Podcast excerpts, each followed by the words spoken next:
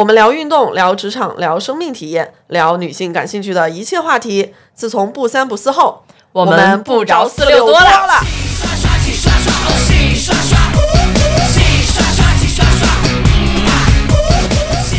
好消息，好消息！不三不四电台开通听友群啦，欢迎大家加微信“万能的仔”进入听友群。如果你也有想要分享的话题，也欢迎加微信联系我。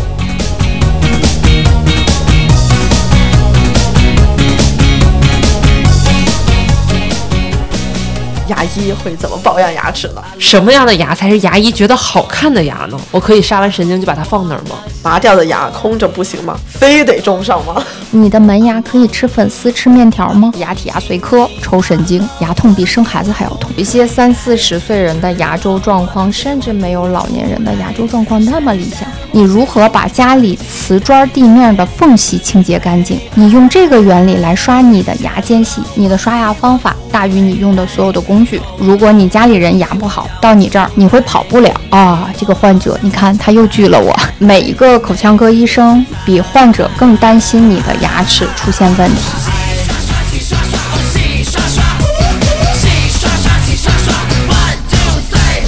Hello，大家好，这里是不三不四电台，我是曾经哭着从口腔诊室走出来的严女士。我是曾经以为自己的牙齿很健康，转头就花了两万块的宋姐啊！是我们这期就要聊聊这些看牙的故事了啊！我我先讲讲我从口腔科里面哭着走出来的故事。当时是这样的，我的智齿它横着长了，把我的前侧的那一颗牙给顶坏了。它完全横着，差不多顶了一个洞出来。然后呢，当时我又是去了一趟新疆，上了一个高海拔，然后可能有一些环境的变化，让我的那个牙就特别疼。回来以后就很艰难的挂上了，应该是北医三院吧，还是北大口腔？进去那个医生说，我敲一下你的门牙，你如果疼，你就举手。他敲了一下，我也没举手，我也没喊出来，我的眼泪就掉下来了。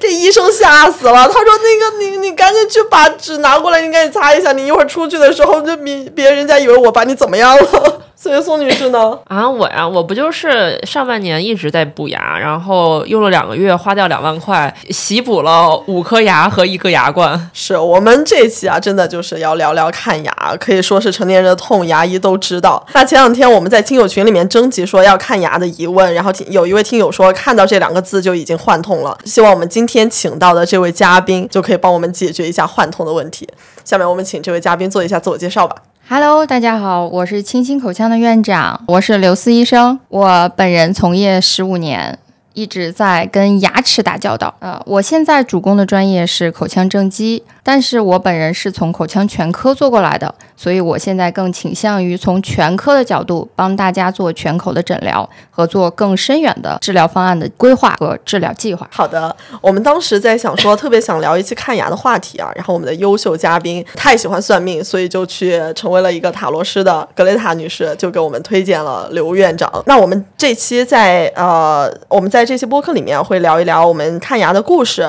然后去聊一下具体我们看牙需要到哪一些科室。这些科室我们要怎么分，以及一些大家涉及到的非常非常具体的问题。那在正式开始聊之前呢，也和大家分享一个福利啊。是的，我们这一期不是广告，但是有福利。在看到听友朋友们在群里纷纷分享自己的看牙故事之后，我们也和刘院长申请了一百份给电台听众的小福利，基本相当于是大众点评的三到五折左右。大家可以添加我们的微信“万能的仔”进入我们听友群，领取专属的福利。这里我们介绍一下这三个福利啊，第一个是九点九元想牙齿种植或修复检查及评估，然后第二个是十九点九元想正畸检查及治疗方案设计，第三个是九十九元的新客体验窝沟封闭。哎，那我其实知道严女士，你这一口牙好像毛病不少啊。嗯，对，你要不念念我我我念念。每一年体检的时候，其实都会很害怕。一般情况下，单位给的那个体检它是不包含口腔的，然后有的医院它会有一个类似于说就是免费或者加价去做一个口腔检查，然后我都特别害怕，因为他们会检查出我特别多的龋齿，然后然后还有这样那样的问题。呃，但其实我对这些，比如说我的牙齿出了问题，我应该去挂什么牙周还是牙髓，这些是不是特别了解的？对，其实我也不是特别懂，因为我其实一直自诩嘛，我说我牙特好，但其实我牙经常也是坏的都挺离谱的，就是因为我曾经两颗门牙中间蛀了。这个我都没想明白，说他怎么能住在这儿呢？我觉得我挺照顾我牙的呀。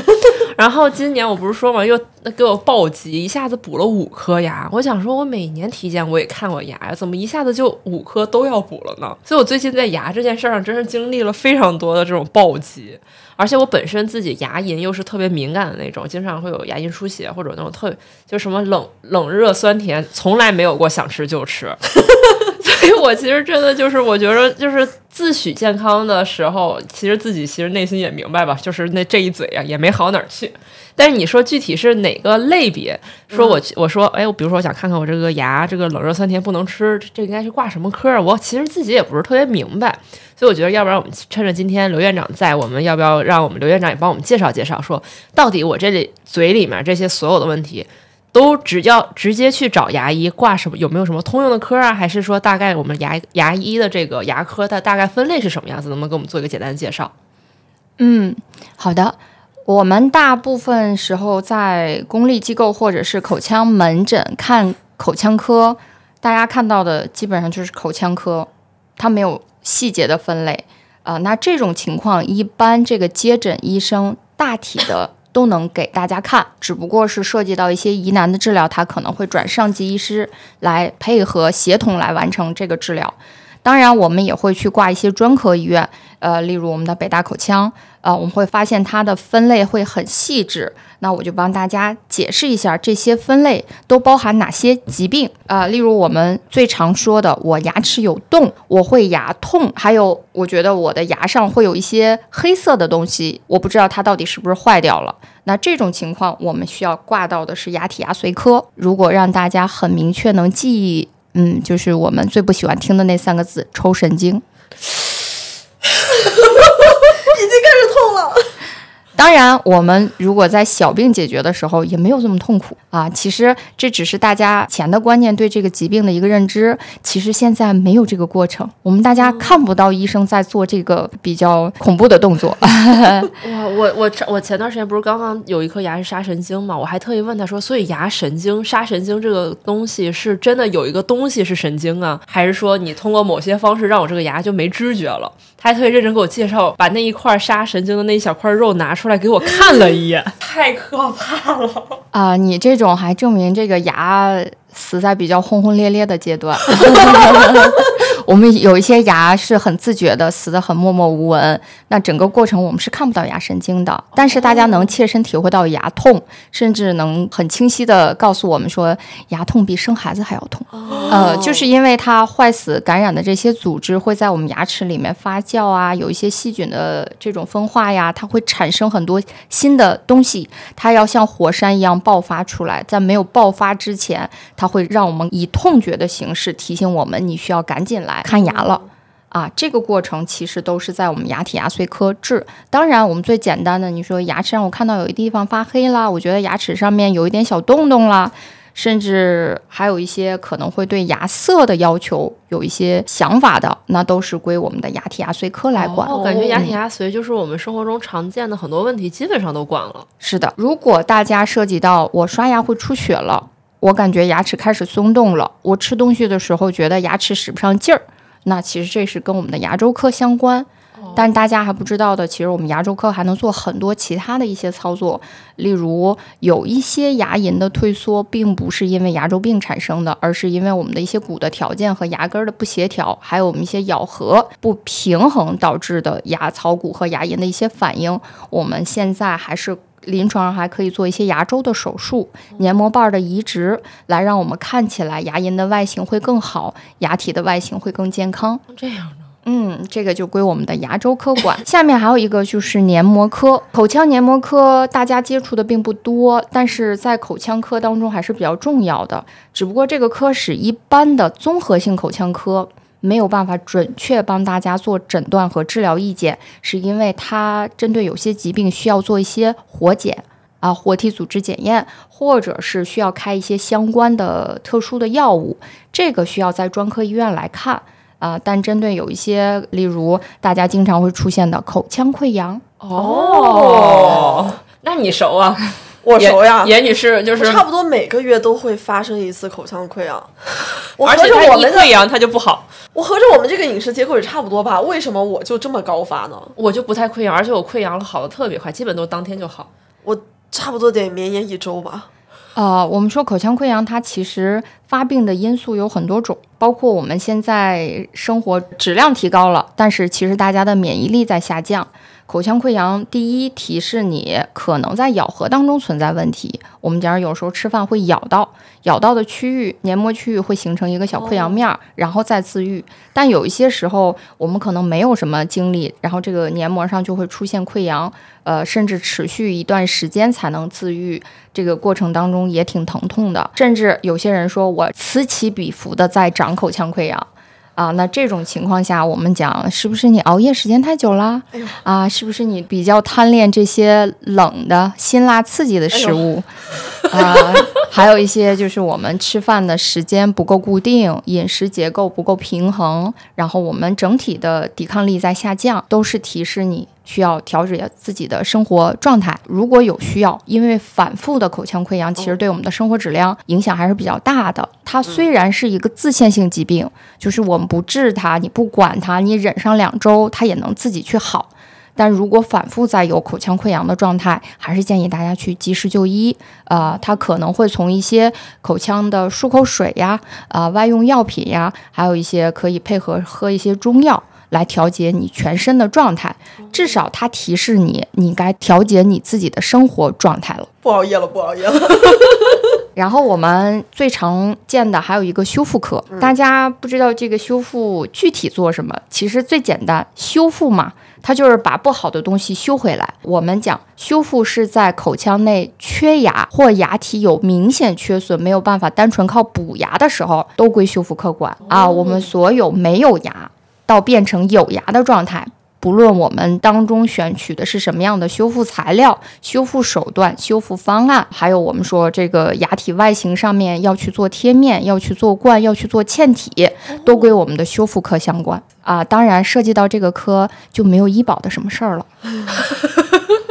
突然忧伤。明白了，呃，后面提到的就是我们的口腔外科啊、大家知道外科嘛，就都是可能会有见血的事儿。简单来说，我们的拔牙就是口腔外科的事情。我最怕了。啊，当然，口腔外科还会包含一些口腔内的小的囊肿切除啊，啊，还有一些颌骨的手术啊，包括大家现在认知到的一些跟医美相关的啊，我们要把地包天的这种骨型做成一个标准的美人脸啊，其实它归我们的正颌外科，也是外科。就是外边看到的都是医美，其实是我们口腔科的最擅长的专业。后面还有一个口腔种植科，其实种植是这两年比较火的一个话题。它现在独立出来，并不是因为它是独立的科室，只是需求量比较大，而且我们对它就是外植入的东西要求会比较高。虽然大家拔一颗牙很舍得，但是大家种一颗牙的时候觉得这个价钱比较高，能拖就拖。对的，对我们医生而言，我们拔牙，因为拔的这颗牙大部分时候是有菌的状态，所以我们在临床上，在正常的门诊就可以做，除外一些大型的手术，我们才会进手术室。但是大家会发现，我们做种植都是要在手术室，在极其严格无菌的情况下去做这个严格的手术操作，就是为了保证这个种植期的远期的稳定性会更好。啊，当然，现在从单颗牙的恢复到全口牙列的恢复，对大家的生活质量的提高还起到了很大的帮助。当然，今年还有一个比较火的话题就是种植集采。种植集采以后，我们的这个收费的整体浮动还是让大家比较可喜的。哎，这块儿能请刘院长详细介绍一下吗？非常关心了。呃，那我就简单跟大家说，我们的这个收费，其实每一项的口腔的收费是有它的结构之分的。呃，我们的收费从几项来收，基础的是我们的材料费，物料费啊。我们现在口腔内植入的东西，其实我们对它的产品的质量要求、质保要求、采购渠道都是有一定有一些特定的要求的，所以它的成本不会太低，而且我们要保证它跟我们的人体能稳定的结合很多年，而且它要足够的耐用。转过来还要跟大家说，我们在拔牙的时候你很舍得，你在种植的时候很舍不得，其实不是光价钱的问题，你自己的牙如果没有在口腔内使用时间那么久，外置的东西它会更娇气，它会使用起来对我们的口腔环境和我们的口腔维保会要求会更高，所以我们对外置的这些东西要有一个日后的维护，所以有一些维护的费用也在里面。当然，这个技术其实它虽然最近几年才火起来，但这个技术不是最新的技术。可是它对医生的要求比较高，我们一个全科医生能做到做种植，它是有一些资历要求的。所以大家以后做种植的时候，也可以问问你的医生，他种了多少颗植体了？他在这个专业已经从业多少年了？他的植体的使用临床使用效果怎么样？如果以后你出了问题，你的医生能管你多长时间？哦，啊，你的医生就会告诉你如何来帮助你的口内的植体在口腔中可以使用的年限会更久一些。所以它有几方面的收费，也就是我们的材料费，然后我们的手术治疗费，还有我们的后期的一些相应的维保会产生的费用。当然，不同资质的医生，还有我们就是不同机构的医生，他可能在这个治疗费上也会有一点点的浮动。原来大家觉得口腔种植特别贵，可能也是不了解这个费用的构成，想说我一颗牙我就种进去了，怎么会这么贵呢？但是就像刚才刘院长说的，它其实是一个外部的东西，要和我们的人体结合，对医生的技术还有对这个材料的要求还是非常非常高的。是的，嗯，最后一个是我们的正畸啊、这个大家就比较多听到。其实好多时候说到不是正畸这个词，呃，甚至好多患者拿着病历来找我的时候，医生你是不是做正畸的？啊，呃，我们讲它，其实我们讲的是正的一个畸形。呃，但是在口腔科的这个畸形，我们越来越多的讲究的是对外形啊、软组织啊、美观呀、和谐呀、颞下颌关节的一些相互的影响。啊、当然，现在越来越多的成年人和小朋友都接受做正畸这件事儿。正畸是一个独立的科室，它可能不是我们的普通的口腔全科医生能接诊的状态。这个呃，包含我们单纯解决牙齿的不齐，还包含我们去解决一些颌骨的不美观，都算在我们正畸科。哎，所以其实刚才讲了这么多科室，然后包括像我们俩也说到了我们自己面对的很多的牙科的问题，所以其实我们也特别好奇一个问题，就是您在看了这么多病人的过程中，会有感觉，比如说像我们这个年龄段，哎呀，三十出头的人，大概这个年龄段，有没有一些比较高发的牙科疾病呢？可能十年前，我们这群三十岁的人还在十几、二十岁的时候，那会儿的问题还没有发掘出来。我们大部分时候看到的都是一些牙龈的问题呀，开始有要镶牙的需求啦，或者牙体有一些以前治疗过的，我们要去做牙冠呀，或者有一些牙色外形的改变。但近几年我们会发现，越来越多的年轻人步入到三十岁，在四十岁之间，我们是要用钱来买生活质量的状态。啊、那你很多牺牲掉你自己的吃饭的时间、睡眠的时间，其实在口腔科是有表现的。例如，我们越来越多的发现，三十岁到四十岁的人口腔龋坏率很高，是因为可能你在十几岁的时候，那会儿是有钱买糖吃的。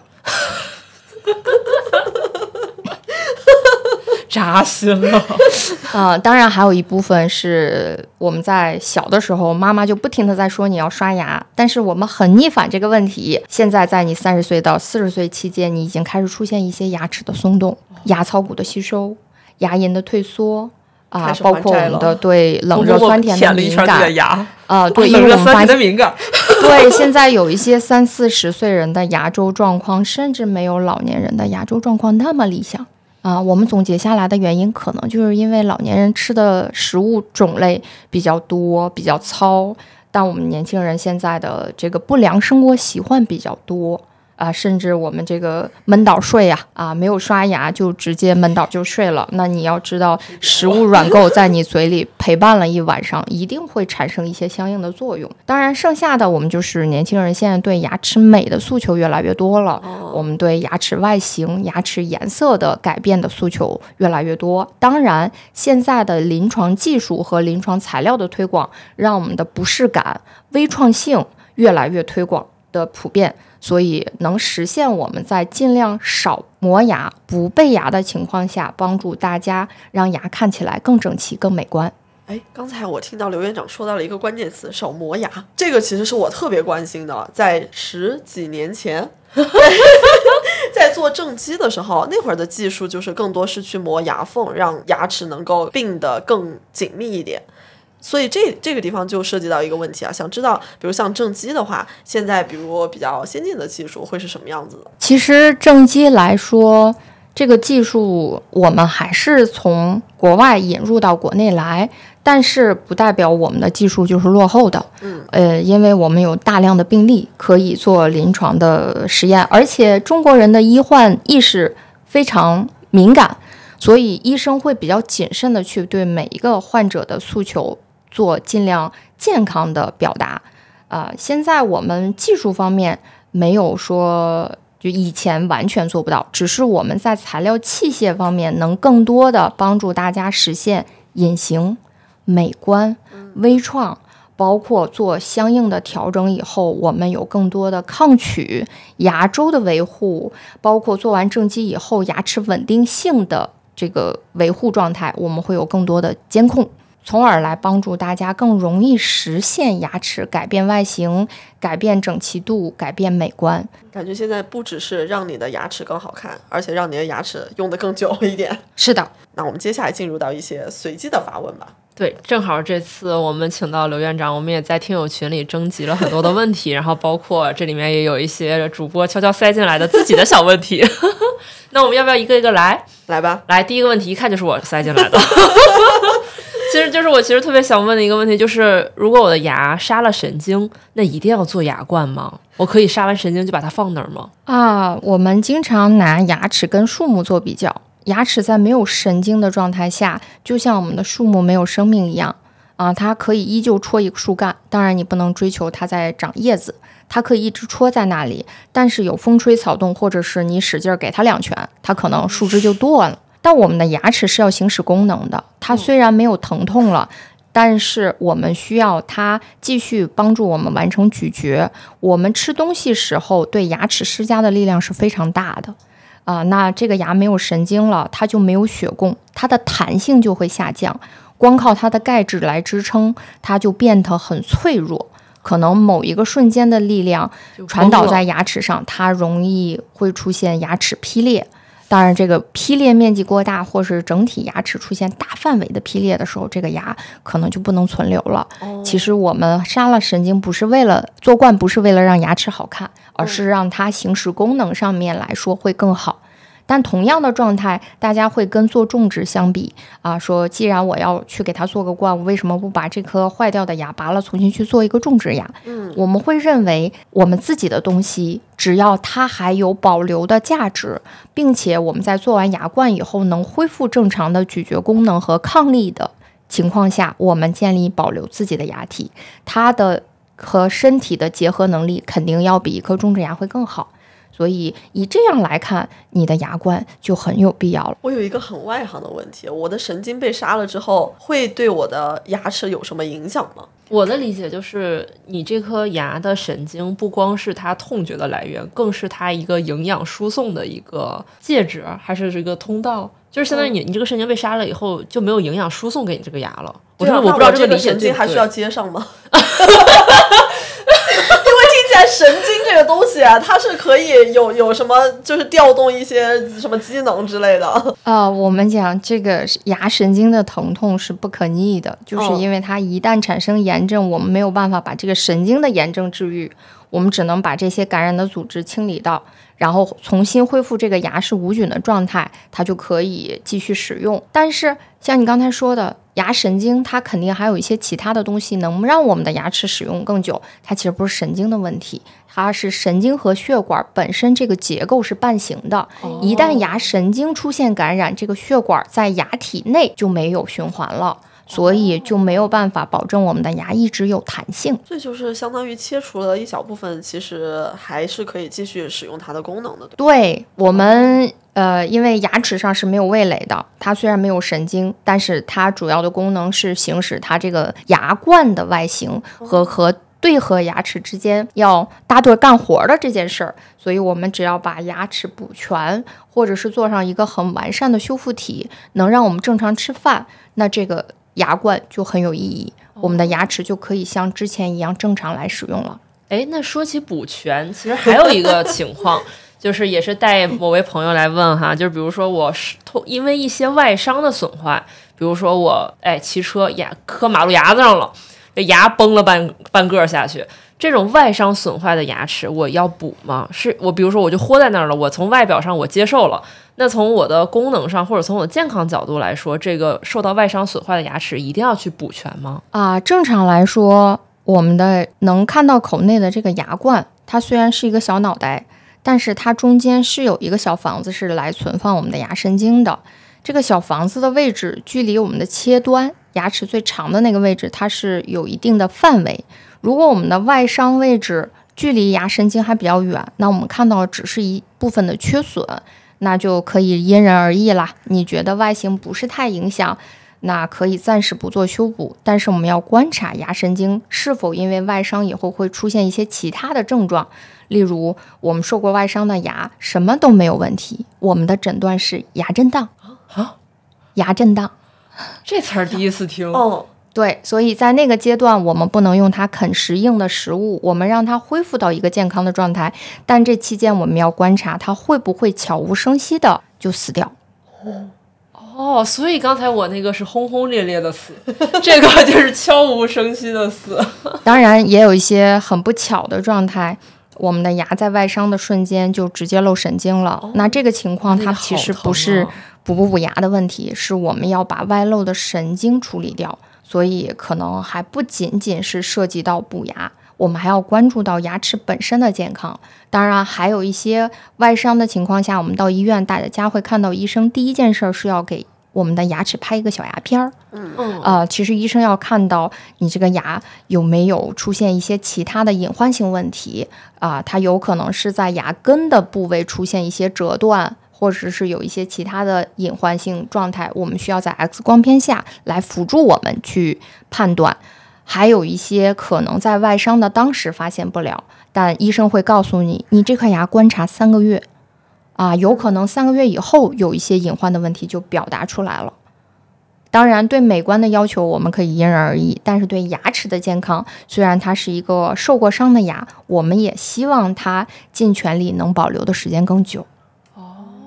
那如果我们把这个伤再扩大一点，比如说这牙就是留不了了，就得拔了。那拔完了牙，我那个那应该什么那个座位，对对，那个窟窿就放在那儿行吗？我一定要种颗牙进去吗？我我们说一下当时这个听友的原话是说，拔掉的牙空着不行吗？非得种上吗？嗯，那这个拔掉的牙涉及到不同的牙位，例如我们智齿也是要拔掉的牙。但是这个位置没有医生会建议你去种一颗智齿，所以我们说种牙一定是来帮助我们完成功能。我们一般会界定在六十岁以下的人，我们希望他的咀嚼功能牙越多越好。前牙有美观功能，当然它也有切割功能。例如我们看到一个患者有错颌畸形，我们会问到他：你的门牙可以吃粉丝、吃面条吗？还有一个，我试了一下。啊，还有一些患者在我们正畸一段时间，他会很感动的告诉我说：“刘医生，我发现我能啃饼了，我这么多年没有享受过用前牙去吃饼的感受。”啊，所以有一些牙齿，我们不能光看它的美观，我们要考虑它的功能。功能是我们生活质量的一个基础。如果我们单颗牙的缺失，可能在生活当中影响不是太大，但是你在咀嚼的时候，你就会发现，可能你吃饭要比别人速度慢，可能你的消化系统要比别人差，啊，还有一个问题就是，如果偏侧咀嚼，我们有一侧牙缺失、缺少功能，我们会主力用另外一侧的牙吃饭，甚至有些人会会认为我们两侧的牙齿一定是有一侧能用就正常了，但是忽略了我们的关节，我们的关节是三百六十度要协同运动的，我们只是来行使单侧运动，那单侧的牙齿会过度的受力。导致它提前出现一些不均匀的磨耗啊，甚至出现一些其他的问题。当然，我们的关节也会出现反应。关节反应一旦明显了，这个状态是不可逆的。所以，从全身的平衡角度来讲，还有我们剩下的牙齿可以用的时间更久的角度来讲，有功能意义的牙齿，建议大家尽量尽早的去恢复它。我默默的坐直了，感觉刘院长在点我。哎，那我其实也挺好奇的，因为其实好多人在做牙齿矫正的时候，就会说，哎，你这个牙太挤了，或者你这个牙有点多，就会给你拔掉一颗，然后去做矫正。我们当年是通常拔四颗，那这个就不会对功能造成影响吗？呃，这种错颌畸形，我们在临床诊断它叫牙量骨量不调。哦，哎，一般我们在跟患在给学员，我们的医生在讲病例的时候，我们会拿出来我们的同类圆，拿出他们的颌骨型来给大家聊一聊。你看他们那会儿就是牙齿是非常整齐的，功能性非常强，然后牙数也非常满，但是唯一的缺点就是嘴凸。嗯啊，那我们典型的龅牙，对吧？呃，但是我们现在呃，大家都追求小脸儿，甚至有一些现在在以后要有上镜需求的一些孩子，他们在做正畸的时候，都会对我们医生提出要求，我不允许把我的脸部的颌骨做任何调整，我就想保留我这个小脸儿啊，不能让我颌骨发育的更多啊。当然，现在最常见的问题就是大家的咀嚼功能下降。我们不再需要牙齿来吃那么不好嚼的食物了啊，还有一些这个家里有孩子的，经常会遇到的问题就是我们的水果都是切成块来吃的，然后孩子没有咀嚼过硬的食物，不知道啃食玉米是什么样的快感啊，在这种情况下，我们的颌骨得不到刺激，它就没有办法长到那么宽广，能容纳我们所有嘴里长到的牙齿。还有一个问题就是，我们人类进化越来越多的表现出来，就是牙齿越来越大了。例如，我们现在的小朋友，很多时候笑起来的时候，两颗小门牙虽然有点像小兔兔，但是它很宽大 啊。那这种也是我们进化的一种表现。那越来越大的牙，越来越小的颌骨，它就出现的不协调。放不下。正畸过程当中是要协调这一部分的牙量和骨量不调啊，还有我们还要为以后长不出来的智齿做一些预想的打算。我们也不希望大家拔智齿的时候都是那么的痛苦，所以如果你的智齿能正常就位，那我们牙列当中减少四颗功能性和美观性相对弱的牙齿，其实这个没有什么损失。当然，还有一些我们就是小脸长了大牙，我们排齐二十四颗牙啊，我们正常的牙数是二十八到三十二颗，如果没有智齿的话，我们是二十八颗牙齿，我们减掉四颗剩二十四颗，但是从行使功能上来说，我们没有任何的缺陷，但刚刚好能排列在我们的颌骨之上，我们认为这二十四颗牙也是和谐的。哦那既然说到正畸了，这就得说说正畸了呀。哎，听君一席话，如听一席对对话。对对对。哎，那我们就来问问，嗯，正畸这么贵，是被割韭菜了吗？啊，刚才跟大家在介绍科室的时候，我们说到正畸它是一个相对独立的科室，它跟其他的专业，呃，口腔其他的专业没有绝对的相通性，而而且对正畸医生而言，你要能准确的把握一个疾病的病因。并且针对病因做科学有效的诊断和治疗方案的制定是有一定深度要求的。啊，甚至我们讲这个在口腔专业里面是要读到研究生专业才可以开设的科目，哦，所以对医生的要求是比较高的。呃，大家知道我们口腔专业的本科是要读五年，但五年以后我们没有办法从事临床工作。我们拿到了本科学历，我们才能开始准备我们的医师考试，而且是本科毕业以后两年我们才能考证。当然，大家要努力的学，努力的去考。看着别人都已经结婚生子，我们还在奋斗在考试第一线，而且这会儿还是在花钱让自己上临床去跟老师学习。我们还没有挣钱的时候，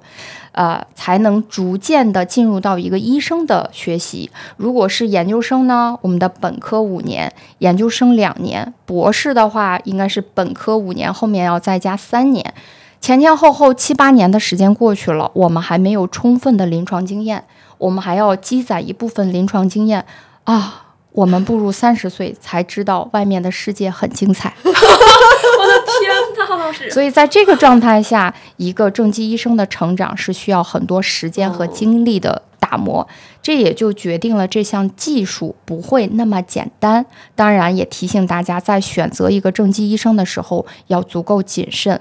不是每一个病例都是按照大家设想的方案去做啊！我觉得简单，我觉得快就可以。我们的牙齿速移动速度相对缓慢，是有它生物学基础来做保障的。而且我们的所有制定方案并不是医生拍大脑门想出来的啊！我们一定是要在保证健康、和谐、功能稳定状况下去考虑大家的美观。尤其是我们现在患者对美观的要求越来越多，我们甚至还要在做正畸的时候就要考虑到大家以后对做贴面啊、做美白呀、做其他相对的一些医美的相应的一些诉求，所以对正畸医生的临床要求是越来越高了。当然，还有我们现在对疼痛的忍耐度下降了，我们希望整个正畸过程中要无痛。要舒适，要快捷，要隐形，那就对医生的要求，医生要掌握工具的能力要求就要很高。那我就要再问一个问题了，就是那像我们到这岁数了，三四十岁的年纪，还能正畸吗？因为就是好像看到很多人说，说你正是可以正，但是你后半辈子就要一直戴那个矫正器，这个是真的吗？呃，首先说，为什么我们可以选择做正畸？啊，不是光我们三四十岁，我们临床也有接诊的患者七八十岁，他们可能诉求不单纯是，对不起，对他们的可能诉求真的不是美观，他们是可能的诉求就是一个健康。哦啊，例如有一些口腔疾病，它是因为不良的咬合造成的，但针对那个年龄，我们可能做复杂的治疗不太容易。但简单的排一排牙能解决它的疾病的问题的反复发作，那这个正畸就可以做。当然，正畸对口腔的要求是一定要牙周状况好，我们的牙根儿要在骨头里有足够的量，这个就对我们平常的牙周的护理有要求啊。如果我们患者来了满嘴牙都是叮叮当当的状态。呃，这个不是正畸医生的事儿，我们可能正畸医生就直接建议转修复科，可能全口拔了种，这是一个最快的方案。所以正畸的要求是我们的牙槽骨和牙周状况要允许我们正常的去移动牙齿啊，那就涉及到另外一个问题，牙齿的移动。我们颌骨是全身上下唯一一块终身可以产生骨代谢和骨新生的骨。所以不分年龄相关，只要骨的状况好，牙周状况好，你终身都可以选择做正畸。那我是不是也可以理解为，我哪怕我什么年龄段我给它正过来了，它也有散掉的风险？第一，散掉的原因，如果牙周状况不好，你的牙齿一定会跑。哦。第二，我们牙齿也是有一个衰老状态的，衰老增龄性变化在口腔科内的表现就是牙齿会终身往前拥挤。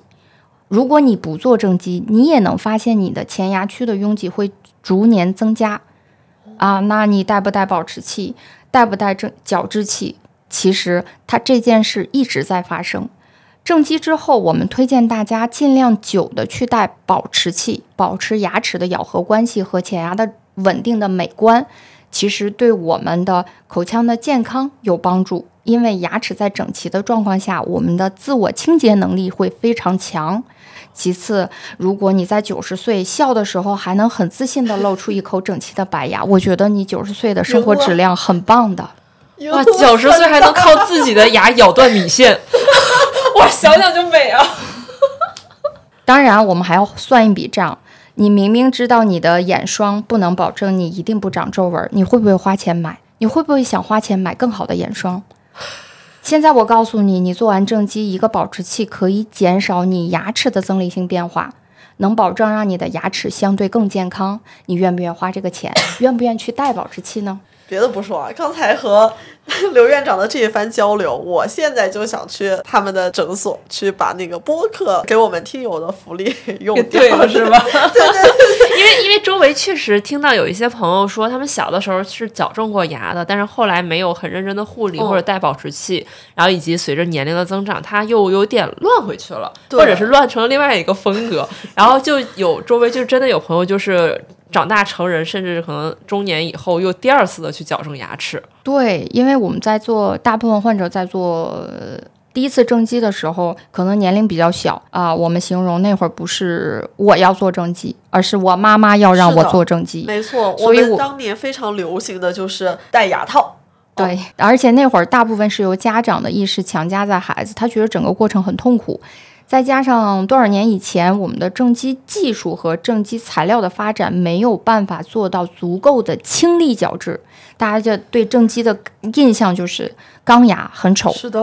啊、而且然后难得的家里溃疡。啊，加力的时候很痛，我吃不了饭啊，这种状态会让大家我尽快不想带这个东西，我尽快想摆脱这这个医生，所以只要拆了矫治器，所有的东西都拜拜了。而且那个时间段，因为正畸医生还比较少，专业的正畸医生对其他口腔医生的这种专业正畸知识的普及还比较少，就导致大家没有强化我们做完正畸以后可以戴保持器来维持我们的正畸效果。呃，这个复发除了我们一部分以前的正畸方案不是足够的科学。啊，只是把牙排排齐，并没有讲究把牙根更好的摆放在颌骨中央，让它稳定性更好。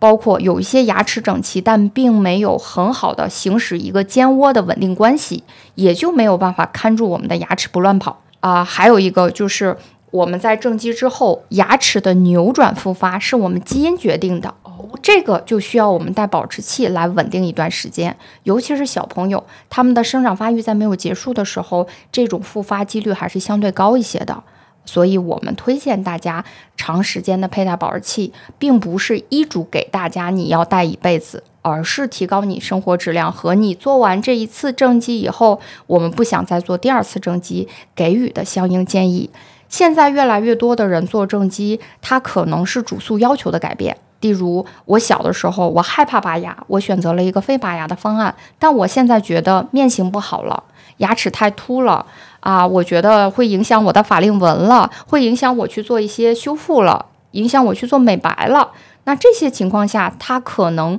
原有的诉求改变，再加上现在越来越多的新的矫治器的临床应用，例如我们的舌侧正畸。成年人会选择把矫治器放在里侧，从头到尾别人看不到你在悄悄的变美。还有我们现在比较流行的隐形矫治，对它可以让我们吃的肆无忌惮啊，摘下来矫治器，我们就像是完全的空气一样进行正常的咀嚼啊。我当年最恐惧的一件事情就是这个钉儿又掉了，然后那个医生又特别凶，然后每一次去看牙就是做那个松紧的时候、调整的时候，我都特别的害怕。对，其实现在的粘接技术非常强。你像我们的矫治器可以放在牙齿的唇侧，可以放在舌侧，在你咀嚼过程中，当然我们建议正畸期间的患者肯定是要对豆豆的这种咀嚼，还有干果。还有带核的食物的咀嚼是要有一些节律性的，不是完全不能吃，但你要足够会吃。我们要用牙齿去吃，不要用矫治器去吃。啊、现在粘接技术越来越强了啊、没有特殊的不当的外力，矫治器脱落率是很低的。燃起了一些希望。哎，那对于就是它的这种形状可能超出了牙齿矫正的范畴，比如说像这种骨性地包天，它是不是就是对于这种问题的解决，就是通过整牙是不够的了？呃，这个也也是因为我们现在对面型的改善要求越来越高了。以前我们有一个地包天的面型，例如我们最常见的明星赵本山，啊、他火的一塌糊涂，我们从来没有人去考虑到他是地包天。啊，是吗？啊，对，其实我们只是对一个人的才华意识很欣赏的时候，就容易忽略他的这个面型问题啊。那当然，现在尤其是越来越多的年轻人接受一些医美，那顺理成章，医美引入大家的一个概念就是我们可以去削骨，我们可以去垫下巴，我们去改变不良的颌骨结构。嗯，所以大家越来越听到这个正颌手术对改变我们地包天这种骨型的改善效果非常好。我们经常来形容这个过程，就是你进手术室的时候还是你，你出手术室的时候，你就要考虑一下什么时候去换身份证了，因为你刷脸已经刷不过去了。当然，对于中国人而言，我们还有一类面型是小下颌。当然，小下颌在小到相应我们能接受的程度下，这种面型是比较抗老的。显得我们很年轻，但是小到一定程度的时候，它不只是对面型的影响，它可能还会对我们的气道、哦，对我们的呼吸、对我们的睡眠、对我们的心脑血管都会有影响。那我们对于过小的下颌做一个手术，把它做到正常位置，会帮助我们改善气道的通畅、呼吸、睡眠的质量、睡觉的时候的打鼾或呼吸睡眠暂停。当然，这些问题还有可能会牵连到一些我们的心脑血管疾病啊。我们只要改善了气道，可能相应的问题都得到了改善。当然，最直观的见大家见到的结果就是我们的面型更协调、更美观，咀嚼功能会更好。所以是个大手术嘛？因为听起来好像要把脸半张脸的位置调一下。呃，这个是的。这个手术整个过程肯定是要需要在颌骨上，我们人为的创造一个骨折线，然后在我们希望的位置让它长好。但是整个手术过程，我们看不到口腔内有创口哦啊，包括我们这个患者后期以后再来复诊的时候，他看到别人。别人的在做口腔检查的时候，不是专业的医生，可能很难发现他是做过正颌手术的。这就是我们现在的一些技术，我们的这个手术的位置是相对比较隐蔽的，而且口腔内不太容易形成大面积的瘢痕，这就会让我们在做手术之后，大家不太容易能发现我们做过手术的痕迹。悄悄变美，是的。那所以恢复期是不是也是蛮快的？这么听起来。呃，现在我们北大口腔一个正颌手术，大概在住院的时间可能也就只有五天。后面的话，我们会要求大家回去吃一些流食，大概坚持两周到三周。常规我们会临床建议大家请一个月的假，这一个月我们就不去上班了，你也可以减少你的社交活动。一个月以后，你就改头换面，重新见人了。那我就该换个。之前工作配不上我了，那所以其实后面的这个问题，整牙对年龄有没有限制？刚才刘院长就已经对已经，说完了。对，那那不如就是接着刚才那个问，那说拔牙真的瘦脸吗？啊，这就是明星经常告诉我们的。我们讲，如果你这一颗牙齿是支撑你软组组织的地方，那我们去掉它，它肯定就会瘦脸了。但如果你这颗牙完完全全埋醉在骨头里，我们从骨头里把这颗牙请出来，那你还是那点骨头，可能拔牙那一周你会瘦脸，因为你瘦了。那刚才提到的说是支撑软组织的，是比如哪一些呢？呃，例如我们有一些异位的牙齿啊，就是我们讲有一些智齿建议大家一定要拔，虽然它长出来了，因为你刷不到。医生在检查的时候也很难找到它，它就在那里，但我们谁都够不着。那这种牙拔完，你自己就有感受，你瞬间觉得脸、你的腮部的肉和你自己其他的牙齿和你的牙牙槽骨接触会更紧密了。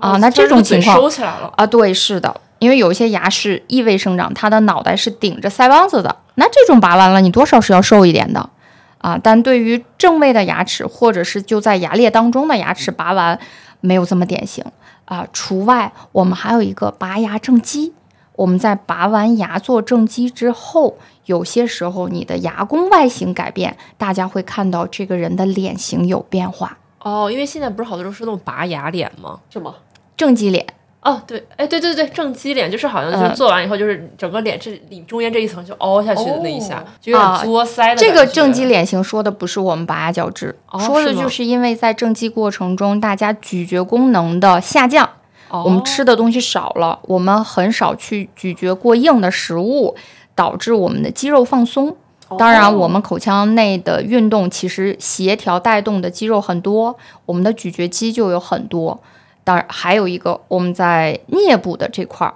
大家可以试试，你后牙咬紧的时候。它也会穴的位置，对对对对对，这个位置它也会紧张起来。所以，如果你在做正畸过程中，因为懒得刷牙而懒得吃饭啊，懒得咀嚼，这个问题可能就会影响你的咀嚼肌的发达能力啊。但是，一旦我们摘掉矫治器以后，你恢复正常的咀嚼功能，它还是可以回来的。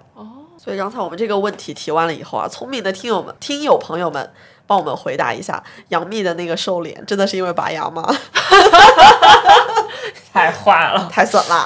那我们下一个问题吧。刘院长这边会建议我们说多久去看一次牙呢？你看大家一直在说看牙，但是小朋友经常看到动画片说，哎，我们今天要去看牙医了，好像看的内容不一样，对不对？哦。其实我们推荐大家不要以看牙为主导，我们要以看牙医为主导。啊，我们正常应该每半年做一次口腔检查。我们希望大家来做口腔检查的时候没有典型的问题。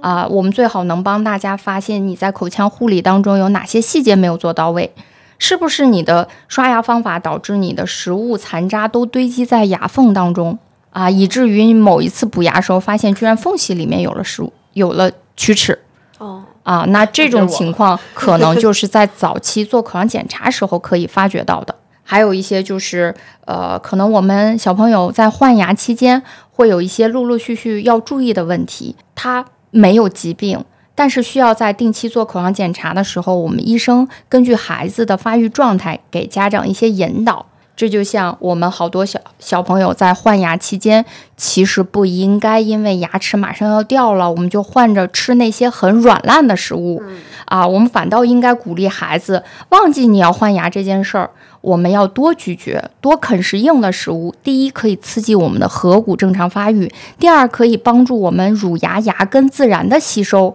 自然的进入一个乳恒牙替换的过程。那这个问题，如果小朋友在口腔科，跟医生沟通完以后，医生会告诉他：你嘴里的每一颗小牙都像是你的小士兵，你现在就是将军，你要命令他们去干活，这样你的小牙都会被调动起来，你就不用去经历要补牙、要牙疼、要去拔牙这个过程。那小朋友回家就会积极主动的去配合做一些口腔的刷牙护理呀，去啃食硬的食物啊。那这比家长天天盯着孩子去做这些工作要简单很多。小朋友拔牙这事儿你不熟吗？嗨嗨。一会儿一会儿讲那个故事的时候再说这个故事。但是我其实刚才听到这段话，我其实突然想到，就是有一些就是新手家长们，就是会有一些 骚操作哈。就比如说小朋友想就是养小孩的时候想说，哎嗨，反正这口牙都要换，小的时候想吃糖就吃吧。这这个想法是正确的吗？呃，这个说实话，我们在临床当中是常见。我们刚看完牙，然后都讲了一些东西，然后小朋友往外走的时候，家长，嗯，你今天表现特别棒，然后塞嘴里一个棒棒糖。啊，我我们就会感觉咣啷的一声哈。呃，这个乳牙其实，在孩子的整个颌骨发育过程中是非常有用的。我们讲牙齿的最主要功能是咀嚼，如果孩子的牙过早出现了咀嚼困难的话，他就会本能的肌肉反应、疼痛反应告诉他，我不要用这里吃，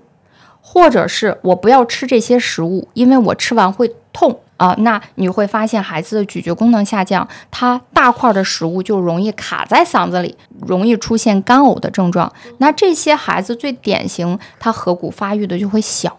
他的饮食就是家长会说的，我要追着屁股后眼喂，然后这个不愿意吃，那个不愿意嚼，我吃完饭牙齿会不舒服，我牙齿里面会塞了很多东西，所以我就不吃了，影响孩子的生长发育。当然，乳牙下面是我们的恒牙，这个大家一定不要忘。乳牙在它该行使功能的年龄，如果坏到牙根的时候，小朋友很少会出现典型的疼痛，这是我们乳牙机制对小朋友的一个先天的优势保护。但是它不喊疼，不代表它吃东西的功能强，不代表这颗病牙对我们没有影响。第一，不均衡的咀嚼会影响孩子的颌骨发育，他只用单侧咀嚼，那另外一侧的颌骨发育就会受限制。还有就是乳牙的牙根发现炎症以后，它会像恒牙一样，会产生一些脓肿，它正好泡在我们的恒牙的牙胚上方，会导致我们孩子在乳恒牙替换的时候出现一些障碍。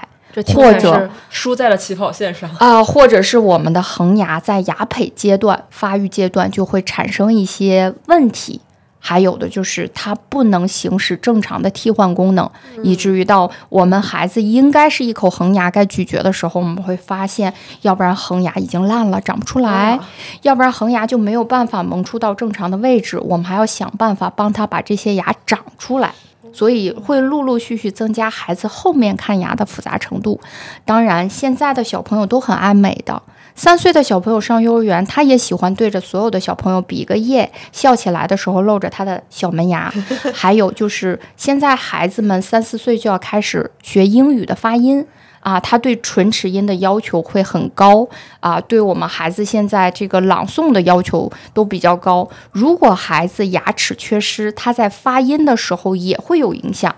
那我们家长不知道是因为孩子舌体的问题，还是因为牙齿问题，呃，肯定会影响到他的言语表达啊，尤其是小女孩儿，我们前牙没有牙，我们笑的时候就不爱露牙的，对，小时候老开玩笑是谁谁谁说话漏风，对叫缺哑巴。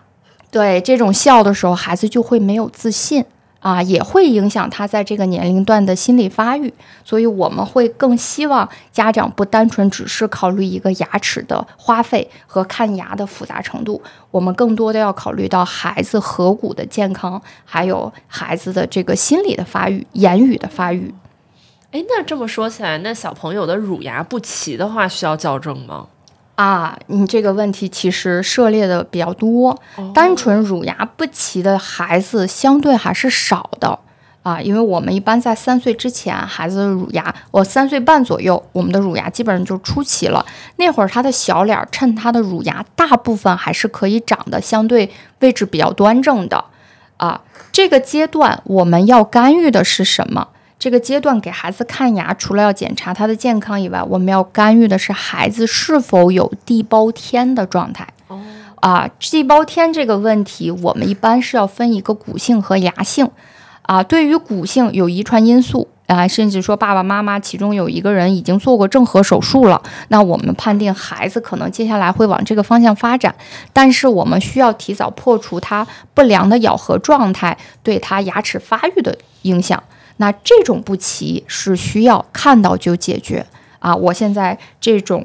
问题纠正，最小的小朋友三岁，刚上幼儿园，角质期待的非常好，几个月就解决了前牙的反颌，小朋友就愿意笑，他喜欢把他推出来的小门牙露给大家看，而且他每次刷牙都会很认真的去刷他露出来的小门牙。我们觉得这种对孩子的心理发育是影响非常大的。啊，还有一部分孩子是在这个阶段会有一些小毛病啊，例如我们有吃奶嘴的习惯，我们吃手指的习惯，还有大家现在比较热门的话题口呼吸啊，要用嘴来喘气儿这件事儿，可能对颌骨也有一些影响。但这个阶段我们不主要干预牙，我们干预不良习惯的纠正。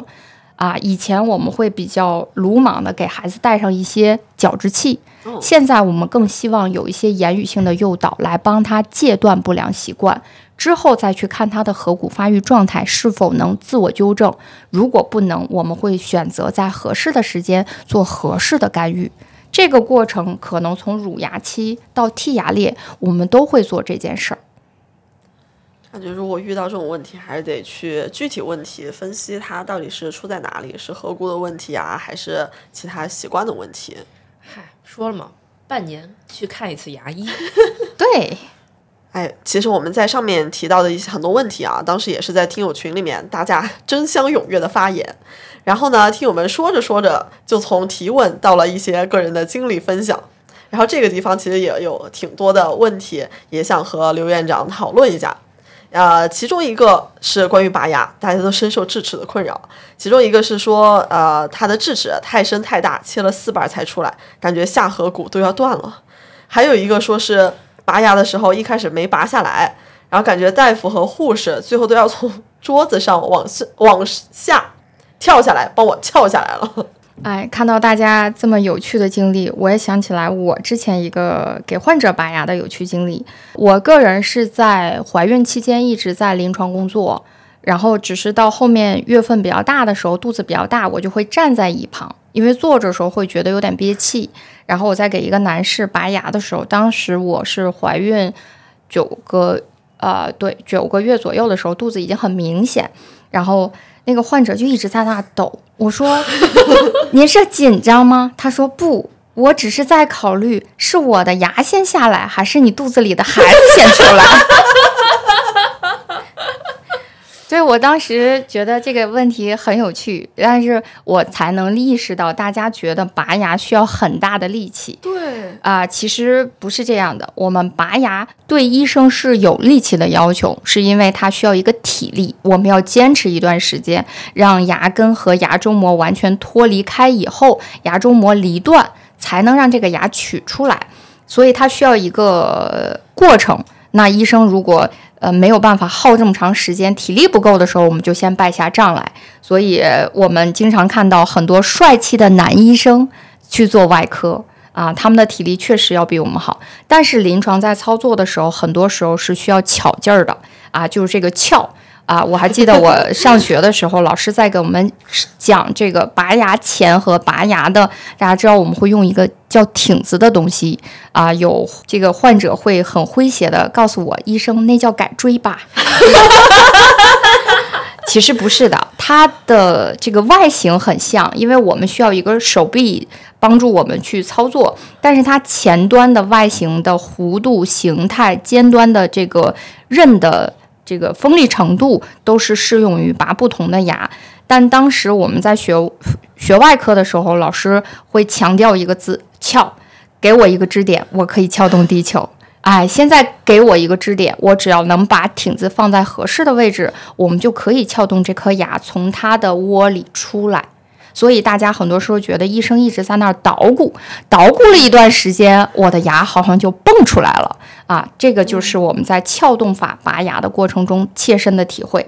还有刚才我看到大家说，这个医生把我的牙分了多少瓣儿？以前我们的拔牙的观念就是破除所有外界的东西，然后把牙取出来。但现在越来越多微创的技术，微创是什么？就是希望患者的创口越小越来越小，患者受到的创伤越来越小。那我们能取出一个牙来的方式，就是把这个牙分成多少块，分别取出来，这样我们的术后反应也会小一些，患者缺骨量或黏膜翻瓣量也会小很多。所以，如果你的医生在努力的帮你分牙，你一定要体谅他，他是希望你的创口小一些。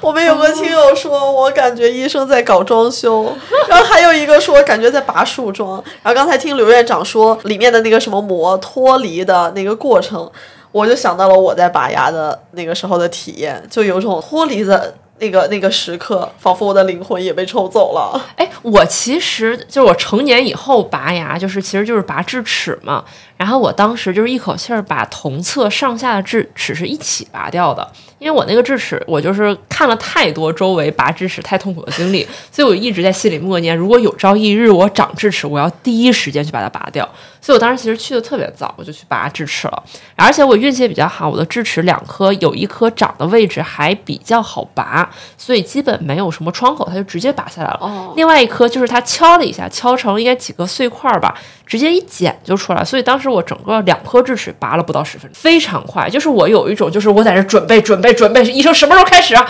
结束了。但是我小的时候拔牙。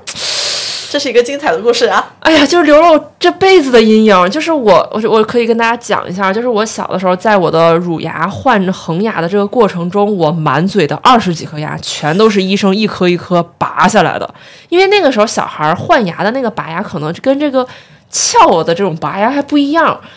我也不知道是我们那块的医生太野蛮了，还是怎么的。我见过上手薅的，我还见过拿钳子拽的。然后还有那种医生更离谱，你想我是就是拔个乳牙，还给我打麻醉的，我各种各样的拔牙流派都体验过了。最离谱的就是，因为我每颗牙都要拔才能掉下来，我有的时候甚至会到我的恒牙都已经长出来了，我外面那层乳牙就是抵在外面，它都不掉。然后必须去医院把外面那个小牙拔下来才行。然后我爸就有一种，嗨，跟你去了这么多趟医院，我也行。然后终于又等到了一颗牙松动了，但它就是不掉，每天就是自己捏着那颗牙晃来晃去，但它就是不下来。我爸就是那种，哎，我来，我来，我看了这么多遍了，我会。我爸就把家里真的找了个钳子，消了消毒，站在镜子面前让我看着那个 说那个镜子，然后他也能看着我嘴，他就说：“来，我给你拔啊，你准备好，一二三，使劲儿！”干流血，这牙不动了，流了满嘴血以后，我爸害怕了，拉着我就去医院了，好痛啊！你想，就是那么小一颗牙，竟然能流那么多血。然后当时我真的整个人都愣了，已经就是傻的状态。然后冲到医院，然后医生一晃，牙就下来了，而且一滴血没流。我爸最后总结说：“哼，是在家血流干净了。” 所以，我这辈子真的到现在为止，直到我现在三十几岁的年纪，我做最恐怖的噩梦都是拔牙。想知道刘院长听完这个故事？哎呀，这个这个经历好丰富啊！然后让我想到我在视频上刷到的，真是家长各种各样的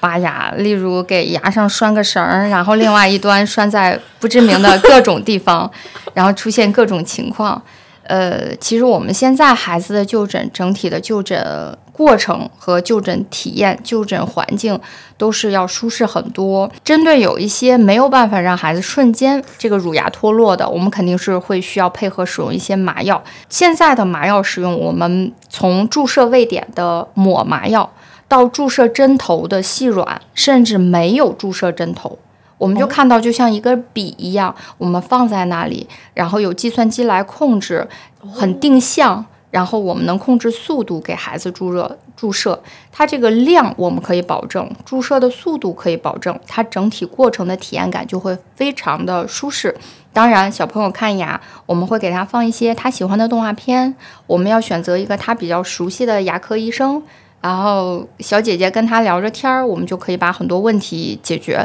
然后每次拔完牙，小朋友还可以在我们这里领到一个他喜欢的冰激凌，实现他的冰激凌自由。所以小朋友现在拔牙是一件很幸福的事情。当然，我哭了。拔牙不是目的，我们一定会告诉家长孩子为什么出现这个过程。如果你的牙齿不是靠自己来替换下来，它一定存在一些隐含的问题，要不然就是我们的恒牙没有办法在正确的位置长出来，要不然就是我们的颌骨发育的不够宽大。啊，还有就是我们看牙看的不够及时，以至于你的恒牙已经萌出了，你才发现你的乳牙还没有脱落，那一定会有一些错颌畸形的发作。那这个孩子，对他会离正畸这件事儿就不远了。那所以我们希望孩子以后看牙的经历不要那么复杂。那我们现在就要让牙齿当做工具一样，足够的去使用。啊，其实我在我们家孩子身上充分的体验了一下，这个小朋友在换牙期间，他真的是什么都可以吃，不管这个牙松不松，他都可以正常咀嚼，会有一点点疼痛，但是这个疼痛在他可忍耐范围内啊。当然，如果我们那个平台上有在听的家长，我可以教给你一个方法，我们有这个比较甜蜜的让牙齿脱落的方法，例如你可以选择一些牛肉干儿。或者是牛轧糖，哎，让还有我们的大白兔 啊，这种可以让孩子在吃的咀嚼的瞬间，他可以就把这个牙带松带掉下来了啊。当然，过了夏天了，呃，我们在夏天的时候也可以帮孩子去买这种比较硬的，例如老冰棍儿，然后让他在凉凉的麻嗖嗖的状态下，也可以把这个牙小松动的乳牙啃掉。啊，然后拔完牙以后，你可以要帮孩子把这个小乳牙收起来，让他有一种成就感，鼓励他。你看，你这颗牙是自己脱落的，你马上就会有一个新的小牙出来。当然，现在小朋友看动画片，他都知道，他掉一颗牙放在枕头底下，会有牙仙子过来。我们网上也有各种各样的这种牙仙子的小这个硬币，家长也可以买这些小奖品来鼓励孩子自己把乳牙吃掉。就是要靠吃来让它来掉牙。哦，哎，但你说到这个，我就突然想起来了，因为我小的时候，虽然我都是在医院拔下来的牙，但是我妈会把我拔下来的乳牙收集起来。然后收集起来以后，我突然就想到收集起来以后的那些牙发生了什么，我就联想到刚才说的杀了神经的牙要不要做牙冠？因为你知道，就是那些乳牙收集在一个小袋子以后，就是放在抽屉里很妥妥妥帖的哦保管起来，时隔多年拿出来，发现这个牙裂成了两半，这不就是杀了神经的牙吗？是的，毫无营养供给。对对对，呃，牙冠还是得做啊。那我们讲讲了这么多啊，就我们要去拔牙，然后我们要去怎么样去看护我们的牙，所以最关键的问题，我们怎么去拔牙呀？我们怎么去挂号呢？哦，针对不同的这种外科拔牙，大家可以在自己选择医生的时候有一个简单的梳理。呃，如果你是因为牙周病，这颗牙松动了，或者是因为我们不当了咬了一个硬物，导致你做过治疗的牙啊、劈裂了，那这种一般的口腔科的医生有外科经验的都是可以给你处理的。啊，然后大家比较敏感的一个话题就是智齿的拔除。大家也知道，现在智齿疼是一个问题，拔智齿肉疼，因为我们的钱包疼，啊，这也是一个问题。呃，其实不同的位置的智齿。不同形态的智齿，还有就是这个智齿在我们口腔，呃，在颌骨和神经管之间的这种关系复杂程度不一样，就决定了我们拔智齿要花的费用是不一样的。所以我们经常临床，呃，遇到大家就扔给微信里扔给我一个问题，刘医生，你那里拔一颗智齿多少钱？然后我会给大家这个区间就很大，大家就觉得你在逗我。我说不是的，真的我没有看到你的牙片儿，我不知道它接下来要发生什么。甚至我们知道每颗牙它其实外形和牙根都是有特点的，但智齿不在我们控制范围内，它的变异种类太多了。就像有的医生说，这个牙长得很奇葩，那出来的腿儿是什么样的都有可能。所以越是复杂的智齿，它肯定费用就会高，它需要相对经验比较丰富，甚至专门口腔外科的医生来做。啊，当然有一些正位的，或者是牙根儿的形态不是那么的奇葩，或者我们的牙根的位置没有距离我们的神经管产生什么风险，我们临床大部分全科医生也是可以操作的。那相对的费用也是在可控范围内。哦，我是不是可以理解为，其实真的没必要牙上有点问题就非北大口腔不可？啊，对，所以我们要专家专用嘛。啊、既然是我们国家比较权威的机构，那它一定能帮助我们解决很多疑难的问题。呃，所以如果大家遇到的问题比较复杂，呃，可以努力去挂一个挂口腔医院的号，然后找一个专家解决一下你的问题。这里有一个挂不上号的患者，对，这个是大家的共同的难处，是因为全国的人民都想去找专家。哦，那在牙科这个件事情上，公立和私立的选择会有一些什么特别的说法吗？比如说，我什么样的情况去公立比较好，或者什么样的情况去私立比较好？公立和私立医院确实有各自的优缺点。我们刚才说了，口腔医院是有自己的专家，专家就用来解决专门的问题。我们一些疑难的、复杂的病例，我们还是希望专家能给到稳准狠的一些治疗。状态就是大家说我们几分钟能把问题解决的，我就不希望一个牙拔了几个小时，这样的话我自身也会很痛苦。那你值得去挂一个专家号。当然，设计的问题就是，呃，我们的挂号很辛苦，我们的排队很辛苦啊，因为现在还涉及到一个排队的问题啊，所以大家就需要花一些十八般技术来抢号啊，甚至还会出现一些其他的渠道来帮助大家抢号。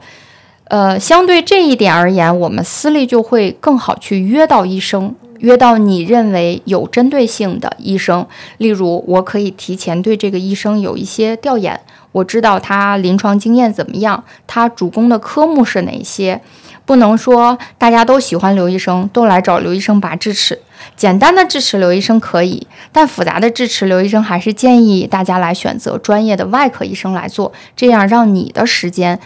成本更低一些，而且你的舒适感会更高一些。因为我自己本身每一天的门诊患者量都在二十到四十个人，我没有那么多的时间在那儿去跟大家做这种复杂性的操作啊。所以你在选医生来说，你就可以有偏好性或有针对性，甚至可以去挑一挑这个医生临床经验有多少年。啊，还有就是我们说了，小朋友在我们那里拔完牙，我们还可以有奖励的啊。平常看完牙，因为他表现很好，他没有哭，他独立的就诊了。啊，他都可以得到小礼物，孩子就会觉得很有荣耀。他回家也会配合我们好好的去刷牙，然后我们拔完牙还会有冰激凌吃。那这个是你在公立医院得不到的，也没有公立医院的医生那么有时间帮你去哄一个孩子。那我们的小朋友在出诊看牙的时候，如果他没有看牙经验，我们不会让他主动上椅子去躺在那里，我们会先带着他玩儿，从门诊。接触门诊的这些玩具，到接触门诊的环境，到接触医生，然后到我们看牙的这台牙椅上，所有可以出响。响动的，可以出声音的，可以出水的，可以吸水的，所有的按钮都会让他玩一遍以后，然后让他先拿着个小镜子去帮家长看牙。他知道这个过程有很多趣味的东西以后，他会像坐小飞机一样主动的去爬到我们的牙椅上，然后戴着小墨镜看着动画片，接受我们去做口腔检查。这个体验也太棒了吧！那那那大人如果看完牙没哭，有奖励吗？有奖励啊！你的奖励就是你接下来可能会积极主动的配合刷牙，跟你的医生建立很好的关系。他会告诉你如何能让你以后看牙花钱越来越少。这个很重要，对成年人来说，这个太重要了。哎，那我其实还挺好奇的。那像不同技术水平的医生，他他的具体差异会表现在哪里呢？你看，我刚才跟大家一直在强调，我们首先。不同医生他可能在临床做过一段时间以后，会有自己的专业性，会倾向于我主导去看诊哪一类的病例，因为没有那么多时间，所有的病例天天都在去做，啊，还有就是呃这个临床经验啊，我虽然说我们拿到执业医师的这个证件以后，但是真正从那个时间在合法的独立。接诊患者，它是有一个过程的。在我们初接诊患者那几年，我们的临床经验是相对欠缺的，有些病例不能完全照本宣科，把书上的状态放在患者口内，因为每个人的实际状态其实是不一样。每一颗牙同样是一个根管治疗，它在整个过程中的表现也是不一样。反应也是不一样，患者的消费能力不一样，口腔习惯不一样，都会影响到我们的诊疗的顺序、时间。所以对医生来说，我们的临床经验就会很重要啊。还有一个就是不同专业出身的医生啊，像我们说的，我们正畸专业。很多医生，要不然就是我们临床多少年以后拿到主治医师的这个资质以后，我们进入更深一层的学习，有更广泛的临床的涉猎，不管是出来上课，还是跟老师学习，或者是参加一些专业的培训，让我们更多的能把控风险的情况下，有科学规范的状态去完成正畸病例，我们才能积累更多的经验。还有像这种正畸类的病例，一个病例做下来要。一两年，所以一个医生要积攒一些病例经验，他真的需要花几年的时间，并不是说我们出了学校就什么都会。我们经常在给年轻医生做引导的时候提醒大家，呃，不能把我们的患者当成临床经验的积累。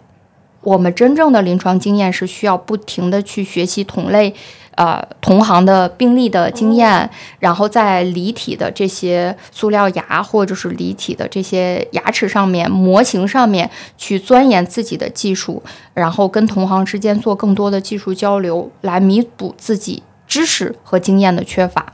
当然，还有我们大家最喜欢追求的专家，是因为他们在这个行业里打磨的时间比较久，他们遇到的疑难病例比较多，他们的严谨程度就会非常高。同一个病例，他们思考的范围就会更广。那这个肯定也会在我们的临床方案制定当中，不同的医生就能看出来不同的差别。当然。还有一个口腔科的最典型的特点，就是新技术的推广和新技术的使用。哎，这就是大家经常会问到：我要去找一个老医生，还是要找一个年轻医生？嗯啊，我们讲老医生，他可能临床经验很丰富，但是限于他临床做的时间久，但学习时间可能相对就少，对于新技术和新材料的推广和使用，就会有相应的一些限制。还有，我们口腔专业其实是动手能力要求非常高的一个专业，那我们要保证自己的动手能力非常强，我们就不能有手抖、眼花的机会。所以大家现在经常能看到，我们会为了临床操作精密度提高。啊，精细度高，我们还会临床配合使用放大镜、显微镜。那这些设备的使用也在提高我们临床技术。啊，年轻医生可能临床经验欠缺，但如果他呃很热衷于我们行业的发展，热爱学习，它发展起来也会比较快。啊，当然，肯定做任何一个病例都需要这个医生踏踏实实的去做，我们要乐在其中。要不我们今天的节目就先到这里，要不要再重复跟听友们说一下我们这期的福利啊？对的，我们再说一下我们这一期的播客福利，和刘院长这边争取到了一百位听友福利，包括三个，第一个是九点九元享牙齿种植或修复检查及评估，第二个十九点九元享正畸检查及治疗方案的设计。第三个是九十九元新客体验窝沟封闭，那大家可以添加微信万能的仔进入听友群领取我们的专属福利。那我们在上期呢聊了常见的一些牙齿问题，包括你要去看牙的时候需要挂哪一个科，牙体、牙髓、牙周这些都是什么。然后呢，关于很难挂的牙科应该怎么样去选择，公立、私立怎么样去选，不同医生的技术水平又体现在哪里？而看牙的费用为什么会那么贵？也不知道大家有没有弄清整个。的费用的构成，那我们在下一期呢，会针对具体的护牙，还有牙齿和身体健康的关系，以及我们也问了刘医生他们作为牙医会去怎么样保养牙齿。